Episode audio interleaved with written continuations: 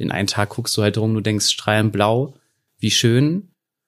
Dann hatte, hatte ich eine Rettungsmission, nachts drei Meter hohe Wellen, wo kurz vor Sonntaggang wir dieses Boot gefunden haben, 119 Menschen gerettet, wo man dachte so, wow, dass das jetzt geklappt hat in Regen, alles total furchtbar. Und am nächsten Tag weiß ich noch, dass ich an Deck stand und ich habe rumgeguckt und ich habe gedacht, egal wo ich hier gerade hinschaue, es ist nirgendwo Land. Also, dass Mhm. ich gecheckt habe, wie schlimm muss das sein, wenn du auf dem Schlauchboot bist und nicht auf diesem krassen Metallkahn hier. Ja. Von A nach B. In Kooperation mit Neue Folge von A nach B, der Podcast, bei dem es um Reisen geht, Fortbewegung, aber vor allen Dingen auch irgendwie ankommen und alles dazwischen. Und heute Kevin McIlvaney. Das, das Problem ist, zu Kevin gibt's so viel zu erzählen, weil der so viel gemacht hat. Alter, der war überall. Hier mit SOS, irgendwie äh, im, im Mittelmeer unterwegs, in Ghana auf Schrottplätzen. Der hat alles gemacht. Der war in Kriegsgebieten, Irak, überall. Wie soll man das jetzt anmoderieren? Bist du bereit? Ich bin ready. Das wäre so geil, wenn du jetzt richtig heftig einen in die Schnauze geschlagen kriegen würdest. Oder irgend so was Wildes, weißt du, so wie bei Jackass, wo dann so eine Hand mit Fett oder Mehl um die Ecke kommt oder dann Sofa fliegt gegen die Decke oder auf einmal bist du weg. My Oder, name is Kevin, welcome to Klimansland. ja, genau, sowas. Wäre doch, ich finde so den Anfang grundsätzlich gut, hat mich immer abgeholt. so, hast schon mal richtig einen gekriegt? Hast schon mal auf die Schnauze bekommen? Nee, komischerweise noch nicht, obwohl ich eine große Schnauze Ja. habe. Ah ja, so habe ich dich auch kennengelernt. Heute zu Gast im Podcast von A nach B ist äh, Kevin McIlvaney, so nennst du dich, ne? Ja. So heißt du aber ja eigentlich gar nicht. Ich, so heiße ich. Ja, okay. Kevin McIlvaney, ähm, der kleine Bruder von Brian. Hoppa. Ja, der große Bruder Der von Große Brian. natürlich. Ich habe dich hier kennengelernt. Mhm. Das werde ich niemals vergessen. Da dachte ich, und, also ich dachte wirklich, du bist irgendwo ausgebrochen. Im Klimansland. Am Feuer hast du deine neue Drohne, die kam gestern raus, ein Zentimeter über äh, das offene Feuer geflogen und so. Ja, und dann bist du irgendwann nackt irgendwie da so halb auf dem Acker eingeschlafen. Das ist die Verwandtschaft zu Brian? Ja, Nein. und dann ja, habe ich, Aber lustig. Also es war wirklich lustig. Und da hast du am Abend nämlich ein paar Geschichten erzählt, dass du, ich wusste gar nicht, was du tust, ne? Ja. Das ist ja auch schon vier Jahre her oder so. Äh, und da hast du aber irgendwann mal erzählt, dass du viel reist und viel in der Weltgeschichte unterwegs bist. So. Und dann habe ich mich mal gefragt, was macht der eigentlich? Und dann habe ich ein bisschen geguckt und du machst Fotos.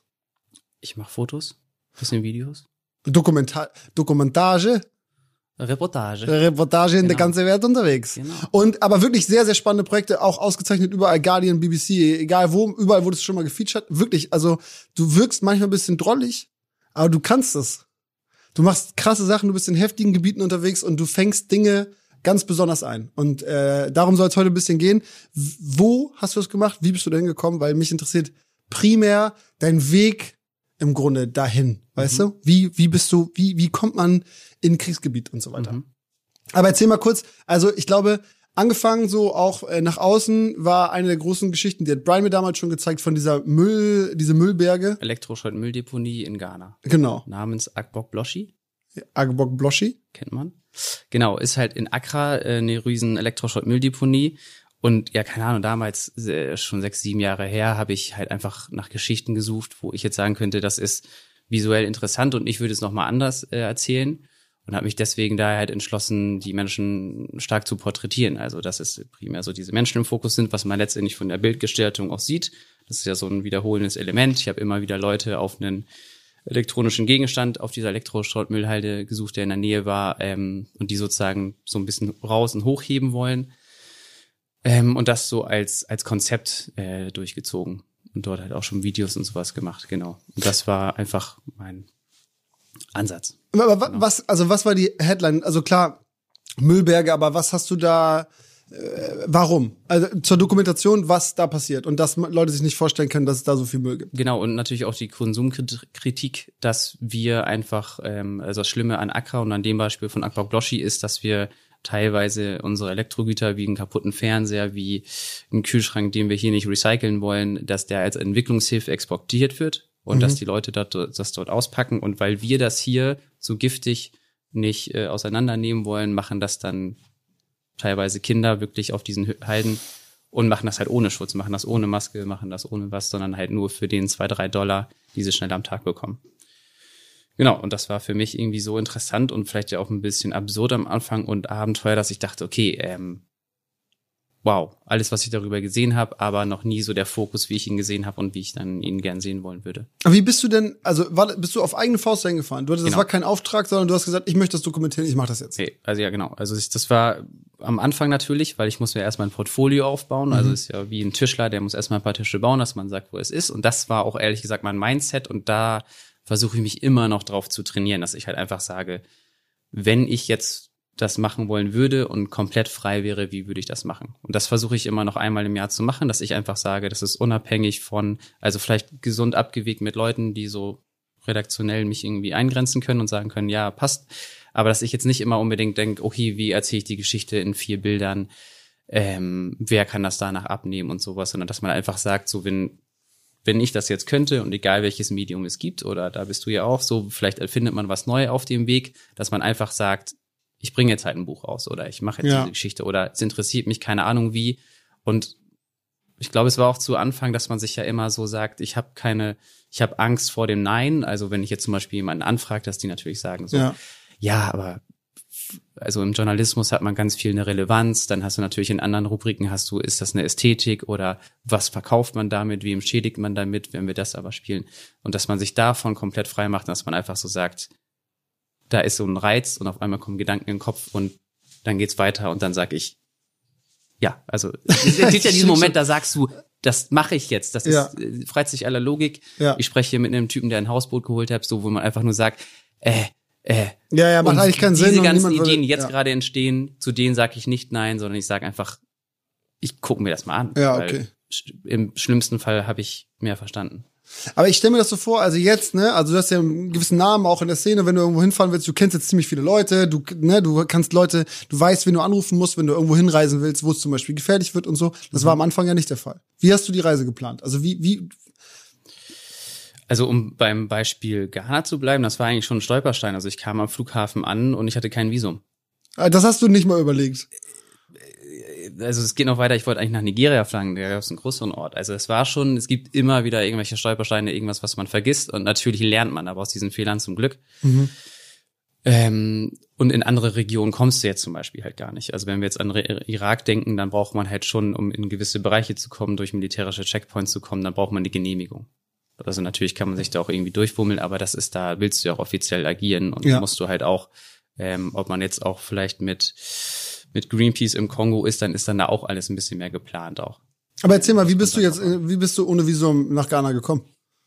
Ähm, ja, einfach geflogen. Ich glaube, ich wurde halt gefragt, dann war das wahrscheinlich so ein Mischmasch mit der Gelbfieberimpfung, ja, ja, die habe ich.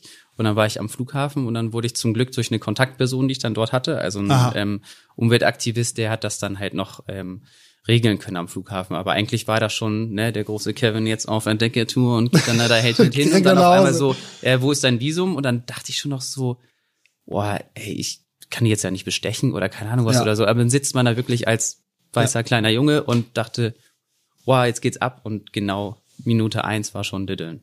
Boah, ich finde sowieso, also bei diesen Reisen, ne, ich habe dich jetzt, immer wenn ich dich anrufe, bist du irgendwo im Dschungel, dann bist du mit irgendwelchen Gorillas unterwegs, dann bei irgendeinem Kriegerstamm und so. Also immer irgendwo anders auf der Welt. Und ich denke immer, wie ist, also ich frage mich wirklich, wie ist der da hingekommen? Das sind so Ecken, du warst in Kriegsgebieten, du hast Fotos von Sachen gemacht, ähm, da will ich auch gar nicht hin, eigentlich so. Da muss ja einer hin, damit ich sehe, was da los ist. Aber ich denke immer so, wie, wie, hattest du zum Beispiel, nehmen wir mal, wir müssen irgendwo anfangen, weil es gibt so viele Geschichten, du kannst zwölf Jahre darüber reden.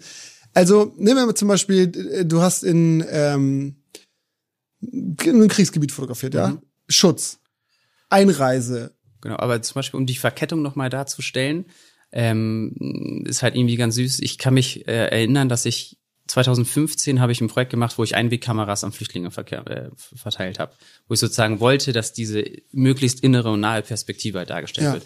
Einer dieser Flüchtlinge war Firas, den habe ich in Lesbos auf Griechenland kennengelernt. Ich habe auch schon in der Türkei angefangen. Und dieser Junge hat mir halt nur irgendwie erklärt, ich bin Kurde, ich bin Jeside, ich bin aus dem Irak. Und ich dachte nur, Irak, du brauchst mir gar nicht erklären, warum du hier bist, was für ein Land. Und da dachte ich auch, da werde ich halt nie hin. Was ist aber entstanden? Firas hat sehr, sehr gute Bilder gemacht, war zu meiner Ausstellungseröffnung, zu dieser äh, Refugee Cameras Ausstellung. Ähm, ich hatte da sehr, sehr guten Kontakt zu ihm aufgebaut und habe mich immer mehr gefragt, wie sieht das denn eigentlich gerade da aus? Er ist Jeside, warum ist er genau abgehauen? Und auf einmal habe ich mich immer mehr gefragt, mit ihm gesprochen und dann war halt irgendwann die Frage da, kann ich das mal sehen? Wie kriegen wir das halt hin? Und anfänglich war wirklich, also meine erste Reise in Irak war, ich habe seinen besten Schulfreund kennengelernt, der noch da war. Mhm. Und mit dem bin ich dann rumgereist und das war dann auch diese Kontaktperson. Also natürlich voll absurd. Man fliegt halt irgendwie an so einem Flughafen und sagt sich, hä, jetzt bin ich halt hier. Und noch absurder war wirklich, dass ich ähm, mit ihm die Eltern besucht habe. Also ich habe von Firas auch ein kleines Geschenk mitgenommen, zu den Eltern gebracht, wiederum da was anderes zurückgebracht.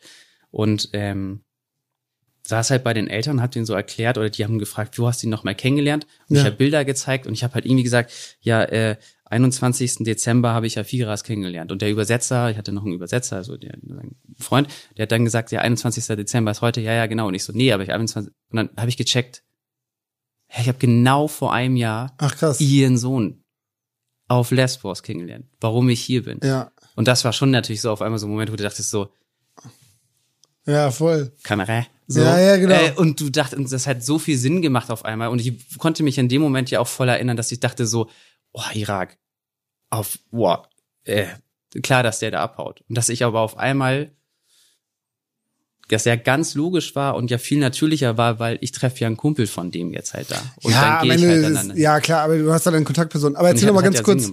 Also du hast äh, diese Kameras verteilt. Und Mhm. wie haben die, die, die, die haben die einfach in die Post gesteckt und wieder zurückgeschickt? Ähm, ja, das Besondere war, was mir zum Glück eingefallen ist, ähm, sobald du ja die Türkei die Überfahrt äh, nach Griechenland machst, bist du in Europa. Und dann hatte ich sozusagen reißfeste Beutel, wo du halt die Einwegkameras reinsteckst, also und dann war vorfrankiert mit meiner Adresse drauf und dass die einfach nur das in so einen Briefkasten einwerfen müssen. Okay. Das war meine Logik, aber um beim Vierers Beispiel zu bleiben, ähm, der Junge kannte keinen Briefkasten. Und ich musste dem einen Briefkasten erklären. Ich musste den erklären, also der war in Hannover. Ich habe noch überlegt, ob ich hinfahre und die Kamera abholen. Er hat nur gesagt, so, ja, ja. Ich habe gesagt, pack die Kamera, Ja. Beutel, in die Box, kommt bei mir an. Warum war der in Hannover? Also weil er ja, über, über, so also als, als Flüchtling ja angekommen ist in Griechenland, weitergereist ist über Ah, die Balkanstaaten. Und da hast du ihn hier getroffen. genau, er, er lebt jetzt in Braunschweig. Ach, alles klar, okay, Genau. jetzt verstehe ich. Alles klar. Und dann bist du zu seinem Kumpel in den Irak ge- gefahren, um dir das da vor Ort anzugucken. um, um zu verstehen, warum er eigentlich abgehauen ist, ja. Und was hast du da gesehen? Ja, also seine Eltern im Flüchtlingscamp natürlich getroffen. Ähm, und damals hatte ich das Konzept Mirror Project. Ich wollte eigentlich, es gibt ja auch im Land Regionen, die noch nie vom Krieg, also an der iranischen Grenze gekommen. Also irgendwie hat mich inhaltlich und geografisch immer mehr genähert dem islamischen Staat. Also es hat angefangen, dass ich interviewt habe Leute, die so, ich lebe hier, keine Ahnung, was so ist. Mhm. Und dann halt immer näher, äh, was ich so sagen, in, inländische Flüchtlinge dass man die interviewt und dann äh, Kämpfer, die gegen den IS gekämpft haben. Und am Schluss hatte ich dann so da hinbekommen, dass ich einen 17-jährigen IS-Kämpfer selber interviewt habe. Du warst alleine, ja? Verstehe ich das richtig? Also du hast Kontaktpersonen vor Ort, aber da war jetzt keine Organisation dahinter oder so. Du bist auf eigene Faust. Ja, ich habe mich dann vor, was man da für Institutionen oder irgendwelche Warlords hat, dann halt gesagt so, hey, ich würde gern das und das machen. Ähm, das ist mein Konzept. Kann ich hier durch? Das ist ja der Checkpoint. Also das muss man vielleicht ein bisschen verstehen, dass dann da ist in der Region fährt man so hin und dann steht einer und dann kann man vielleicht, wenn man die Sprache spielt, irgendwie an der Flagge erkennen, wie ihm das jetzt gehört dahinter. Und dann sagt man, ich möchte hier durch, weil. Und du hattest deine Kamera umgeschnallt und hast denen erklärt, Ja, meistens im Rucksack, aber ja. weil da kriegst du allein dafür doch schon, äh, also mit einer Kamera rumzulaufen in Ecken, wo du nicht erwünscht bist, ist Nee, ja es kann ja auch teilweise wirklich, wenn du jetzt so einen Ego-Mann vor dir hast, der findet das natürlich wahrscheinlich eher besser. Es ist halt immer die Frage, wie man das so abwägt und ob man halt einfach sagt, so, hier, ich arbeite in dem, dem Projekt. Ähm, genau, das war aber immer das Konzept, dass man immer versucht, Aber hast du dir da irgendwas ausgedacht, was sie dann kennen? Irgendwelche internationalen Presse? Hast sie da angelogen und hast gesagt, ich mache eine riesen Dok Dokumentation für, was weiß ich, Frühstücksfernsehen Sat 1. Nee, Nee. irgendwas richtig Großes, weißt du, damit die wissen, Nee. Äh, guck mal, das hat Internet, äh, internationale Relevanz, der Typ hilft mir auch, Ja. meine Message irgendwie zu Ich, verbreiten. ich glaube, dass was, was besser funktioniert, ist, äh, wenn man, wenn du zum Beispiel vor Ort eine bekannte Person hast, die dann schon in deinem Projekt drin ist. Mhm. Das habe ich ja zum Beispiel immer gemerkt. Wenn ich jetzt jemanden habe, wo ich sagen kann, guck mal hier, äh, der bekannte Bürgermeister von, den habe ich auch schon interviewt oder ich habe den Priester hier interviewt, dass dann die Leute schon sagen, ach, wenn der da, okay. Dann ist natürlich so, Ja, ja, dass okay. man dann so auf einmal merkt, so, ich glaube, dass das viel mehr funktioniert als, äh, also denen ist Al Jazeera bekannt und dann, aber ob ich jetzt mit dem Spiegel komme, weiß Ja, ich ja, nicht, ob das dann funktioniert. So, dann bist du durchgekommen zu dem, zu einem der IS-Kämpfer und hast den interviewt und, foto äh, und porträtiert. Genau, aber man muss sagen, dass der im Gefängnis war, dass Aha. ich den interviewen konnte. Also das, das wäre uns ein bisschen zu wild gewesen. Ja, das okay. Innerhalb von drei Wochen Ja, zum okay. islamischen Staat. Hallo, zurück, ich bin's Kevin. rein und wieder zurück. Aber da zum Beispiel, wenn ich mir jetzt vorstelle, du bist jetzt erstmal, also ich war ja mal in Syrien, da habe ich dich vorher auch angerufen, als ich mit Skater dahin gefahren bin. Da sind wir über den Libanon eingereist und so. Und ich habe dich vorher extra angerufen, weil du die Person in meinem Leben bist, die solche Sachen macht. Und wenn ich dann google und sehe, es gibt eine Einreisewarnung, äh, niemandem wird empfohlen, dieses Land zu betreten und du kannst auch nicht hinfliegen, sondern wir mussten über den Libanon einreisen, Leute an der Grenze schmieren, alle haben eine Knarre und so. Da habe ich schon Schiss gehabt und ich war mit einer Organisation da, ne? Also und auch keiner klein. Ähm, so, und wenn ich mir überlege, du bist auf eigene Faust irgendwo unterwegs und an all diesen Ländern steht dran, bitte komm hier nicht her. Wie, ich, also klar, das Interesse verstehe ich, ne? Und dir, du bist ja anscheinend auch hier. Also das ist ja alles gut gegangen. Genau. Aber trotzdem, Aber ich glaube, man muss jetzt entscheiden, ob das jetzt ein Selbstzweck ist. Also ich, ich google jetzt ja nicht Länder, wo das dann kritisch ist und dann sage ich, und wie komme ich jetzt aber da rein? Sondern ich glaube, es, also es gab ja diese Verbindung, dass ich halt gesagt habe, okay, jetzt irgendwie Firas hat mitgemacht, jetzt mache ich da auch mit, jetzt schaue ich mir das halt an. Ähm, wenn ich jetzt, glaube ich, komplett gar keinen Bezug zu Afghanistan hätte, wüsste ich nicht, ob ich dann halt sagen würde, die, die Thematik an sich ist mir so interessant oder habe ich irgendwie eine Geschichte oder kenne ich über eine Ecke eine Person oder ein Thema, wo ich sage, das berührt mich jetzt aber schon, dass ich das machen muss. ja, Ähm, also ich glaube, so diesem Selbstzweck her, dass man sagt, äh, man ist jetzt der typische Krieg- Kriegs- und Frontline-Fotograf, der ich jetzt auch nicht bin. Also Ja. ich brauche jetzt kein heißes Eisen und ich muss jetzt nicht unbedingt die ähm, so das ist ja so der Klassiker in einem Haus so ein Loch, wo sie dann so durchschießen, so diese Bilder machen, bin ich dann irgendwie nicht so ganz interessiert dran. ja. Ja, man hat ja, ich habe immer das Gefühl, du, du porträtierst ja viele Menschen in einer äh, global betreffenden Situation. Also die werden dann so wie in deiner Müllgeschichte da, das ist doch ein schlechter Name für die Geschichte, aber ähm. Ja, ja, der Name ist leider. ja. So, auf jeden Fall, äh, dass du Menschen hervorhebst und in der Situation zeigst und damit eben dieses Problem auch personifizierst oder mit einer Person irgendwie verbindest. So, das finde ich, das macht die Geschichten ja so stark gefühlt. Also wenn ich das angucke, danke. so darüber halt eine extreme Verbindung zu den Menschen. Aber ich frage mich trotzdem immer noch, okay, diese äh, Elektromüllkippe check ich irgendwie, Kriegsgebiet, gut, auch eine Geschichte drumherum. Da gibt's garantiert noch heftige Stories, die dir passiert sind oder so, ne? Also nehmen Ja. wir mal den, den Irak-Ausflug. Ist da irgendwas äh, passiert oder waren einfach alle nett und es ist gar nicht so schlimm, wie man immer denkt? Mm. Ja, man hat er erstaunlicherweise ja auch immer so schöne Momente, die halt so sind. Aber klar, ich habe jetzt, wenn ich jetzt an Irak denke, das ist schon, da war ich jetzt insgesamt ja schon viermal. So, ich, ich war auch mal mit einer großen Organisation, da ist halt komplett anders gepanzerte Fahrzeuge. So, das andere ist halt eher so im Auto und hinten sitzen. Ähm, aber ich glaube, dass das schon so, als ich zum Beispiel jetzt in Mosul war, wenn man da einfach steht und man sieht, dass so die Brücke, wo man mal einen Raketeneinschlag gesehen hat und das geht halt kaputt und du stehst dann da und man hat so das Gefühl, krass, das ist, ich stehe gerade in Geschichte. Oder ich war in der Al-Nuri-Moschee, wo der Islamische Staat äh, ausgerufen wurde, wo halt der Typ stand. Und ich weiß halt noch, dass ich in dieser Al-Nuri-Moschee stand und ich gehe also auf mein Handy und guck halt, wo der Prediger dann das gesagt hat. Und ich stand dann da und einen Meter nach rechts und ich so, von hier wurde das Foto gemacht, wo man das sieht, dass der Islamische Staat, also ich so, hier, das ist der Winkel gerade mit dem Rest so. Hm. Und dann ist man ja auch schon, dann denkt so, Ja, ist das ja. gerade ein Film oder was? Also habe ich natürlich auch. Und wo man aber äh, grinst und sich freut und vielleicht auch alles irgendwie weg ist und das auch gut ist, dass ich jetzt nicht die ganze Zeit permanent von Angst beladen bin und natürlich auch in der Situation, das halt das Schöne ist, keine Ahnung, das und dieses Wagnis, dass ich das eingelassen bin. Natürlich denke ich dann auch manchmal, wenn das dann ein bisschen brenzlig wird oder, oder komisch ist, dass man denkt so,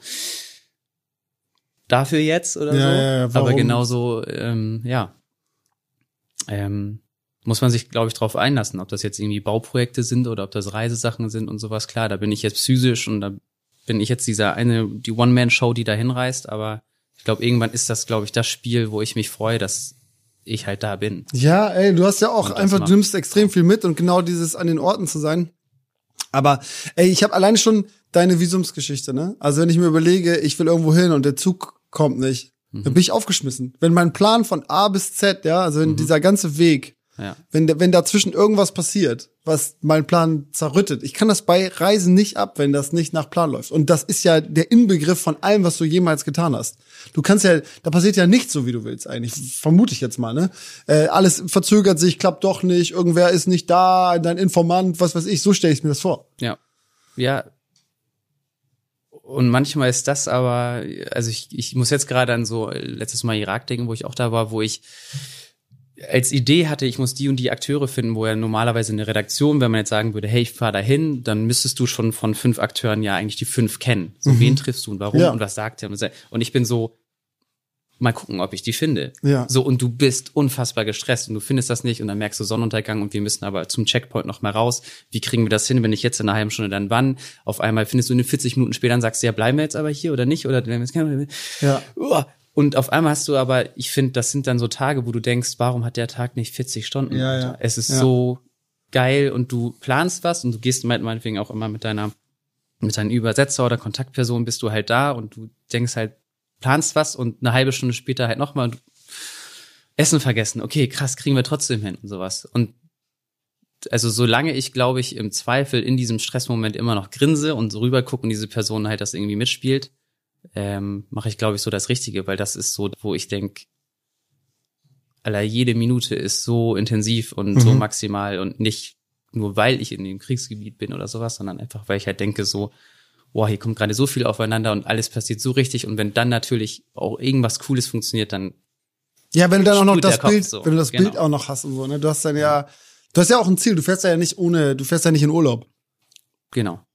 Das ist ja auch, glaube ich, ein großer Unterschied. Wenn ich sage, so, ich habe jetzt drei Jahre Sabbatical und reise in den Irak, doofe Idee vielleicht, aber ne, und ich bin einfach unterwegs und lasse es auf mich einprasseln, vielleicht lerne ich jemanden kennen oder ich bleib einfach mal eine Woche hier, weil es schöner Sonnenschein. Du hast ja ein Ziel, du hast eine Deadline, du darfst auch nicht unendlich in den Ländern bleiben, Mhm. musst ja auch re regelmäßig zurück. Ich soll dich noch fragen, welcher dein Lieblings-ISO ist. Das ist mir Quatsch. Waldo hat das gestern mir mit auf den Weg Echt? gegeben. Ja, das ist ein dummer Spruch, der hat jetzt ja auch eine Kamera. 1600 natürlich. Richtig. Wo kriegt man sonst das geile Rauschen? Ist so. Aber hast du auch wirklich, ne? Zwei, also äh, ähm, eine, zwei Sachen, die ich äh, bei dir noch gesehen habe, die, die ich wichtig finde. Also, Das sind ja auch wahrscheinlich mit deine größten Projekte. Einmal warst du bei diesem Kriegsstamm, wie hießen die nochmal, wie hießen sie? Kriegerstamm? Es gibt die Maasai und die Ja, Hadza. die Maasai meine Genau. ich. Ja. Das war, die Bilder sehen richtig krass aus. Mhm. Die, da habe ich viele Fragen zu. ja. Einmal, sieht das auch so aus, als hättest du voll viel Technik mitgeschleppt und hättest du das ganze Ding ausgeleuchtet und so Zeug. War das so? Äh, ne, schon eine große Softbox. Also Hintergrund ist schon, ich hatte vom Kamerahersteller eine Kamera bekommen und war schon vorher auf einer Reise mit einer NGO Mhm. und bin länger geblieben und habe mir halt gedacht, also das Konzept hat sich ein bisschen fortgeführt, wenn man zum Beispiel so ähm, im Iran so Kurden anguckt, die ich halt dort fotografiert habe. Das ist so mit derselben Machart, wo ich mir irgendwann mal gedacht habe, dass ich jetzt alle besonderen Tribes immer in diesem Look fotografieren will, damit man in 20 Jahren so eine Art Serie hat. Ah. Keine Ahnung was. Genau, aber es hat halt da so seinen Ursprung gefunden, dass ich halt gesagt habe, also ich möchte natürlich irgendwie, ob man jetzt einen Promi fotografiert oder nicht, halt genauso viel Aufmerksamkeit und äh, Detailverliebtheit irgendwie denen schenken äh, und vielleicht auch zurückgeben, also dass man dafür sorgt, dass man den Bilder zuschicken kann oder ein Polaroid da lässt, dass man ähm, genau da anhält und sich das in Ruhe einmal anschaut. Das heißt, du hast den ganzen, also gut, eine Softbox ist jetzt nicht so riesig, aber Mhm. du bist, wo war das ganz genau? Die Maasai, wo leben die ganz genau? Ja, also ich war wirklich, mein einziger Anspruch damals an den, an den Fahrer war, von Arusha fängt das dann meistens an. Mhm.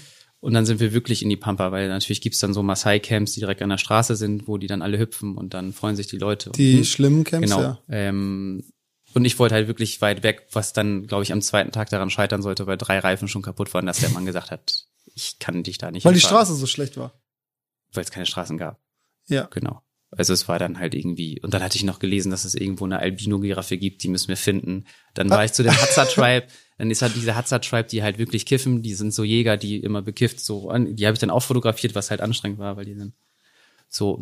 Musstest du auch, musstest du auch als, ähm, also, ist das, Schießen? nee, Nein. ja. Ach, kiffen? Ja. Nee, ich finde, alles, was man raucht, ist nicht so mein Ding.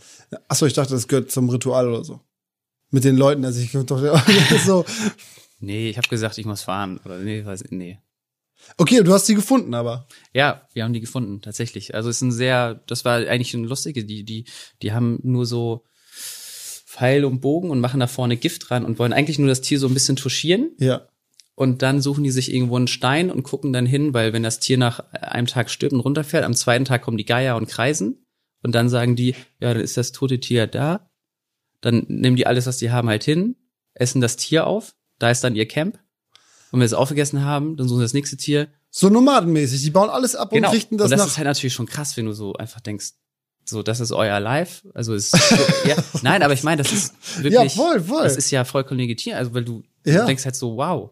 Aber und guck das mal, ist ja auch voll schlau. Also warum soll der sich denn genau ins Herz treffen? Warum macht er denn das? Und die halt so gesagt haben, so, wir vergiften die und dann warten wir ab und dann laufen wir da halt hin. naja, aber das, anstatt das Tier zu holen, da könnte man das ja schon auch in sein Camp Ja. ziehen. Mein Tipp. Aber gut, ich war da Nee, nicht. aber die Häuser, wenn du die ja gesehen hast, und das ist ja auch dann interessant, oder, Ja. die, oder die haben zum Beispiel bei diesen Erhöhungen dann einfach unter den Steinen geschlafen. Dann ist er vor Regen geschützt und fertig. Du Und- auch dann? Schatten. Nee, das musste ich dann nicht. Also, Aber durft, hätte man das gekonnt, hätte, das wäre ja auch ein bisschen Eingriff in die Privatsphäre, da jetzt bei denen da direkt zu übernachten. ja, vor allem, weil das die eine Mutter hatte, irgendwie ein Kleinkind und sowas dann. Das ist nicht. Aber die sind ja dann ver vermutlich schwer zu finden, wenn sie jeden Tag irgendwie umziehen und da wohnen, wo das Gnu gestorben ist. Oder wa- was, Mhm. haben, was haben sie da zum Beispiel gejagt? Weißt du, ein Gnu? Nee, ich glaube, der hat einen Schimpansen sogar. Nein. Doch, ja, wirklich. Die haben sogar auch so Kleidung, wo dann der Schimpanse war. Und ich dachte schon so. Wie so was umarmt, so. Ja, ja, der hat das so als Fell und sowas. Wow. Und das wollte der natürlich auch verkaufen und sowas. An dich? Ja. Mhm. Das heißt, was hätte das gekostet? Weiß ich nicht. Ich glaube, aber ich kann kein Tierfell aus dem Land rausfliegen. Nee. Also dann, dann einmal und dann war's das. Ja, du bist auch ohne Visum nach Ghana gereist. Genau. So. Willst Alles du ein Schimpansenfell haben? Nee. ja, aber, Nee, aber ich habe gehört, in, in New York gibt's so einen Laden, da kannst du das ähm, kaufen. ja, ist nicht so ganz. Nee, cool. Ist das auch nicht. Genau, für ihn natürlich kultureller Kontext. Ja. Ah.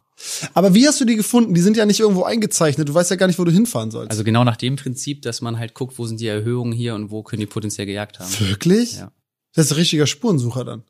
Ja. Das ist eine Reise. Das heißt, du drückst da jemanden was Dollar in die Hand oder was? Da Sagst du, du fährst mich jetzt für zwei Tage, ich Mhm. suche jetzt hier einen Stamm. Und ich habe gesagt, ich- fünf Tage, dafür habe ich Budget und wir versuchen das maximal zu finden. Geil. Genau. Das, das, Und dann ja, das die hab ich, darauf hätte ich auch schon wieder Bock. Das klingt schon wieder spannend. Ja. Und wo hast du denn abends immer geschlafen? Ja, wir hatten so mal vor, mal vor mit so einem, also ein äh, Allradfahrzeug mit einem Zelt oben drauf. Oder halt, wenn man hatte, halt ein Camp, wo man Mhm. Ja. bleiben kann. Auch einmal irgendwo einen Wissenschaftler getroffen, wo dann Hyänen nachts drum rumgelaufen sind. So, dann, wenn die lachen, ist nicht mehr so lustig, ne? Hast du es gehört? Das ist genau Ja. wie bei äh, Simba und so. Anders. Schlimmer? Oh, Erzähl, gruselig. nee, also das ist schon. Du läufst halt nachts raus, äh, also du musst auf jeden Fall nichts mehr, was du drauf Aber die machst. machen das so. Mach ja, ja, mal ja. nach, bitte. Ja, ja, ja. Und, und dann merkst du, dass die rumlaufen und dann lachen die sich gegenseitig hoch und Geil. ja. Und dann Aber wollte ich noch so eine ja- Nachtzeit, Langzeitbelichtung machen und so. Nee. Aber du warst ja oben auf deinem Truck, Ja, da, ja, keine Ahnung. genau. Das war einer der Abende. Boah, geil, ey. Ich finde, das klingt alles richtig cool. Ja. Aber also, naja, im, äh, ich, ich, ich weiß ja nichts davon. Ich war nur einmal ja mit, mit deinem Bruder, auch mit Brian in Äthiopien, äh, mit Viva Con Agua. Und ähm, da ist es, da wurde ich ja, bin ich hingefahren und wurde auch mehr oder weniger ausgesetzt. Die waren alle nicht da und so. Ich wusste nicht, ob ich da richtig bin. Und dann kam irgendwann so ein Typ auf dem Moped an und meinte so, komm, komm. Und dann bin ich einfach aufgestiegen und mitgefahren und so. Und ich habe das, da habe ich das erste Mal so das Gefühl gehabt, ich habe hier gar nichts unter Kontrolle. Das hat so eine verrückte Eigendynamik. Ich mache einfach jetzt, was immer so passiert. Mhm. So und so stelle ich mir dein ganzes Leben vor eigentlich. Ja, also es ist schon, Tschüss. ja, es- ja, es ist wie so ein, ja, so ein Trip, wo man nicht genau weiß, was dann genau passiert. Also gerade weil ich ja auch das Wagnis mitnehme, ich kenne jetzt die Akteure nicht, die ich mitnehme, aber im Groben, was super anstrengend ist natürlich auch, wenn, wenn mich der Mensch nicht kennt und ich weiß auch, wie ich, dann hat, bin ich ja der kreative Brain und ich bin total ergebnisoffen, aber genau nur das will ich oder keine Ahnung was. Natürlich hat man dann manchmal Spannung. Ähm, aber das ist halt so, ja, finde ich das Schönste, wenn man die Freiheit hat und am Ende ja auch merkt, dass man natürlich im Hintergrund trotzdem so einen Druck hat, dass das am Ende aber immer ja hinkommt. So, und das Mhm. dann so. Und Also gerade, du hast bis jetzt wirklich, also dann auch in diesen, du bist ja überall rausgekommen, wie gesagt, aber hast du auch irgendwas erfahren, wo du sagst, ey, da musst du richtig aufpassen, das ist ein, ich hätte gerne mal so eine Tippliste, weißt du? Mhm. Do's und Don'ts. Ich brauche drei von beidem. Mhm. Genau. Ja, also ich glaube, wenn man wirklich so ein intrinsisches Interesse hat, dann auf jeden Fall immer machen, weil man ja an, also das Typische ist ja so eine Idee, wo man schon merkt, wenn das jetzt in einem Jahr jemand macht, also genauso bei den Einwegkameras, Mhm. Da habe ich halt gedacht, da habe ich ja irgendwann, als ich die Idee hatte und sich weiterentwickelt hat, habe ich so gezittert, dass ich gedacht habe, da sind schon draußen fünf Fotografen, die gerade das machen. Ja. Ich, und dann bin ich drei Tage später geflogen. Der einzige Grund, dass ich drei Tage später geflogen bin, war, weil ich noch schwarz-weiß wasserfeste Bilder hatte. Oder nee, weil ich zu Rossmann gegangen bin und dann habe ich Einwegkameras gekauft und dann stand Funsaver drauf. Und ich dachte, ich kann nicht an Flüchtlinge Funsaver-Kameras verkaufen. Also habe ich noch so Kameras verkauft, wo einfach drauf stand, so Gott. äh, Ilford, Ja, ja. schwarz-weiß oder eine wasserfeste Kamera, damit die das, falls sie auf dem Boot sind, auch sagen, okay, hol die halt raus. Ja. Ansonsten, ich wäre zwei Stunden später ja, ja geflogen. So, Du's, eins, Ja. Einfach machen, weil ich glaube, im Nachhinein hätte ich mir äh, ja so in den Arsch gebissen oder gedacht, so, man, hatte ich doch die Idee. Hat's so. bis heute irgendwer gemacht? Nach dir? Ja, es gab, aber nicht so geil wie ich. Ja. Also nein, aber von, es war auch ein gutes Timing. Ich wollte das auf anderen Routen schon mal probieren, wo es nicht funktioniert, weil die Polizei einem immer alles abnimmt oder illegale Pushbacks macht. Die Idee, das war schon super zu dem Zeitpunkt, als ich das gemacht habe, als eigentlich die ganze Route schon tot erzählt war, dann nochmal zu haben, so wow, Migranten selber haben das selber gemacht. So. Mhm. Ähm, ja, und da auch irgendwie froh, dass das keiner sich getraut hat zu kopieren. Voll. Ist auch eine wahnsinnig gute Idee. Ja. Aber sag mal, an was, gib mir noch mal einen Tipp mit, wenn ich jetzt, ich will jetzt in irgendein Land reisen, ja, und ich habe keine Ahnung, ich kenne da niemanden und ich weiß gar nichts und ich will dahin. Worauf muss ich achten? Was muss ich mir vorher angucken? Ja, hol dir auf jeden Fall eine lokale kontakte Person, mindestens mit der sprechen, sagen, hey, das habe ich im Groben vor, kann ich das machen? Was sind deine Gedanken dazu? Mit der zweiten Person wird's besser, mit der dritten Person hast du, glaube ich, immer dann eine totale Abdeckung über ein Thema. Und dann muss man halt irgendwie sich einfach trauen zu sagen, okay, ich lasse mich jetzt darauf ein und das passiert. Dann ist das ja nur Bauchgefühl. Ähm, Genau, und natürlich, je nachdem, wo man ist, muss man sich absichern. So. Also wenn, wenn man jetzt das Gefühl hat, ich brauche dafür eine Versicherung oder ich muss irgendwas machen, dann, dann hat man halt das, wenn man im Fotomilieu, da wo ich jetzt halt bin, da war ja vielleicht schon mal jemand. Dann kann man halt sagen, mit wem bist du denn dort rumgereist? Ja. So Ja, okay. kann ich mit der auch rumreisen, dass man da nicht total im Nichts fällt. Genau. Im Zweifel einfach die auf Insta schreiben, du connectest dann. Genau. Ja. 10 Prozent. Ey, aber ich finde das total, also ich finde das ähm, Wahnsinn. Ich habe auch gesehen, du hast ähm, diese ganze SOS Mediterranee Mhm. äh, Tour oder Touren, viele Ausfahrten begleitet und warst mit dabei. Das ist auch Rettungsmissionen. Ja, Rettungsmission, ja, Touren klingt ein bisschen Ja. doof, ne? Rettungsmission begleitet. Ähm, und darüber hört man ja auch immer nur, dass Schiffe festgehalten werden, man nicht mehr aus Häfen raus darf. Es ist ja im Grunde äh, zu Unrecht, aber es ist eine, trotzdem eine illegale Mission. Also es ist ja in den Ländern, wo die unterwegs sind, ähm, wird's verboten oder ihr werdet festgehalten, dürft nicht mehr weiterarbeiten. Und da warst du dabei. Das bedeutet, Mhm. warst du auch schon mal irgendwo in einem Hafen und ihr durftet nicht mehr aus ablegen? Nee, ich war zum Glück in einer Phase, wo Italien bezüglich ja da äh, irgendwie noch nicht so drauf war. Ähm, jetzt gab es ja natürlich so eine Zwischenphase. Jetzt funktioniert das eigentlich dann auch wieder, Mhm. äh, wenn auch mit Schwierigkeiten, genau. Aber das ist dann, ja, äh, Glück gehabt und da aber natürlich halt auch, also wie absurd, dass man dann wirklich auf dem offenen Meer ist, was ich, ich kann mich erinnern, als ich halt da war, den einen Tag guckst du halt rum, du denkst strahlend blau, wie schön. Dann hatte, hatte ich eine Rettungsmission, nachts drei Meter hohe Wellen, wo kurz vor Sonntaggang wir dieses Boot gefunden haben, 119 Menschen gerettet, wo man dachte so, wow, dass das jetzt geklappt hat in Regen, alles total furchtbar. Und am nächsten Tag weiß ich noch, dass ich an Deck stand und ich habe rumgeguckt und ich habe gedacht, egal wo ich hier gerade hinschaue, es ist nirgendwo Land. Also, dass Mhm. ich gecheckt habe, wie schlimm muss das sein, wenn du auf dem Schlauchboot bist und nicht auf diesem krassen Metallkahn hier, Ja. dass du irgendwann diesen Gedanken dann anstößt, ne? So, das ist ja so ein, das ist ja eine Psychonummer, die man eigentlich dann hat, wo man dann denkt, so krass, wenn jetzt irgendwo ein Loch ist oder wenn irgendwie der Motor nicht geht oder man treibt oder man irgendwas hat. Und deswegen halt, wenn ich da dann noch solche Menschen enablen darf und wenn man irgendwie dafür sorgt, dass das transportiert wird und bis zu Leuten wie dir kommt und du das dann noch weitermachst, wie das Spiel halt so funktioniert ähm, und dann über eine persönliche Ebene, dann ist das so, glaube ich, so die schönsten Momente. Und das war bei mir noch, das war über Weihnachten und Silvester habe ich das gemacht, wo ich da eigentlich gedacht habe, ich Geschenke schenken ist jetzt irgendwie auch Ja, ja, voll. Da, da kommst ja, das stelle ich mir auch krass vor. Wenn du dann von so einer Reise oder von so einer Rettungsmission oder von einem von einer Dokumentation nach Hause kommst, was ist, also wie, wie findest du, wie findest du unseren westlichen Lebensstil hier zu Hause und wie, Ja, ich glaube, dass ich dann noch eine Metamorphose mache. Manchmal was anstrengend. Ich glaube, ich war auch eine Zeit lang anstrengend, wenn ich ehrlich bin, auch zu meinen, also zum Glück bin ich in der WG, wo man dann noch irgendwie wieder seine Rolle spielt und irgendwas macht. Aber ja, klar, irgendwann habe ich mir, glaube ich, auch mal die Phase gehabt und zugegeben, dass das was mit mir macht, weil natürlich was, aber man hat eine Phase, wo man sagt, nee, ich bin ja ein starker Mann und ist halt so. Und ich weiß, ich habe eine stärkere Hemmschwelle von solchen Ereignissen als wahrscheinlich andere, die zögerlich sind, oder ich kann mit einem gesunden Interesse dort rangehen. Aber dass man dann trotzdem sich irgendwann so zugibt, okay, das macht was und von dort aus ist man dann ja auch viel stärker, wo man ja manchmal denkt, das macht mich ja schwach, wenn ich jetzt zugebe, dass das total schwierig für mich ist. ey, also ich finde, jedes Bild von dir sagt das aus und das macht das ja mit einem Zuschauer schon, der sich das an, anschauen darf jetzt und so ein bisschen ich stelle mir vor, das sind wahrscheinlich zehn Prozent von dem Moment, den du vor Ort hattest. Mhm. Und das ist ja schon so, dass es Leute aufrüttelt, dass große Zeitschriften das aufgreifen, das publizieren, teilen, weil das mit den Leuten immer, das hat noch so viel mhm. Restwirkung durch das Foto, was ja, das ist wie so ein Sieb und kommt schon nur ganz bisschen was davon raus. Mhm. Trotzdem hat das diesen Eindruck. Das heißt, irgendwie habe ich das Gefühl, wenn man sich sowas anschaut, will man erst recht eigentlich reisen äh, und das sehen. Es kommt immer auf die Situation drauf an. Ne? Es gibt Sachen, die rütteln dich nur wach, andere sagen dir, Alter, beweg deinen Arsch aus deinem, von deiner scheiß Couch runter und sieh zu, dass du die Welt mhm. siehst, Alter. Es gibt so verrückte Menschen, Stämme, Orte, mhm. Straßen, wilde Welten so. Und da, äh, ich glaube, es ist total wichtig, was du machst, egal was es ist, ob es jetzt was, was Kritisches ist, was äh, Dokumentarisches oder was Aufdeckendes. Ähm, Wahnsinn. Also ich habe total, ich finde das sehr bewundernswert, wirklich, ich finde das sehr, sehr bewundernswert, wie man das überhaupt machen kann, sich dahin traut, dann vor allem aber auch die Technik dahinter. Äh, und mit so einem hohen ISO da so ein Bild rauszuholen, ist wirklich Wahnsinn. Die Körnung macht. nee, ja, ey, danke, vielen, vielen dir. Dank. Also. Ja. Äh, vielen Dank, dass du davon ein bisschen erzählt hast. Äh, an alle Leute, die das jetzt hören, schaut euch auf jeden Fall Kevins Bilder an. Ähm, verfolgt die Aktion dahinter, weil darum geht's ja, dass man da ein bisschen äh, was lernt und fahrt ohne Visum ins Ausland und guckt mal, ob ihr durchkommt. Spannend. Und dann ruft mich an. Ja, genau. Ruft dich am besten vorher ganz kurz an. Ja, Vielleicht kann er euch helfen. Sehr, sehr gern. Danke dir, Finn. Ich habe dir ja noch was mitgebracht. Ah, zeig, was in deiner Schrift ist. Noch. Das ja, ist jetzt noch spät. Wir sind ja. jetzt so eh Ja, sorry, sorry, aber ich will es aber jetzt noch sehen da. Nee, ich habe meinen Bruder gefragt, womit ich die Glück mit mir machen kann. Das ist 1,29 Euro.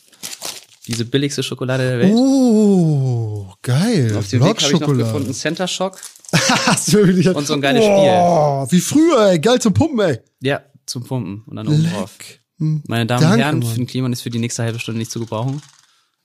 Geil. Und Gigi mag's auch. Oh, das ist richtig cool, ey. Vielen Dank. Ja. Danke für die Einladung. Das ist echt ein Schatz, ey. Finn ist raus, meine Damen und Herren. Oh, Bis zum nächsten Mal. Alle kriege ich hier nie rüber, ey. Das ist ein Toilettenspiel. Nee, nee, das ist ein voll äh, lebenfüllendes Spiel. Hab ein. Geil. Danke, Kevin. Bitte, Finn. Zu dieser Folge gibt's natürlich auch ein YouTube-Video. Wir sind wie immer im Klimasland und äh, da gibt's ein bisschen Behind-the-Scenes-Material. Wir laufen über den Hof, man kann ein bisschen reingucken. Würde mich sehr freuen, wenn ihr auch da mal vorbeischaut. Vergesst nicht, das Ding zu abonnieren und wenn ihr Bock habt, empfehlt das gerne euren Freunden. Die haben vielleicht auch Lust und Interesse an dem Thema. Und äh, wir sehen uns im Internet, wie immer. Diesen Podcast produzieren wir vom Klimasland zusammen mit dem Podstars bei OMR für Free.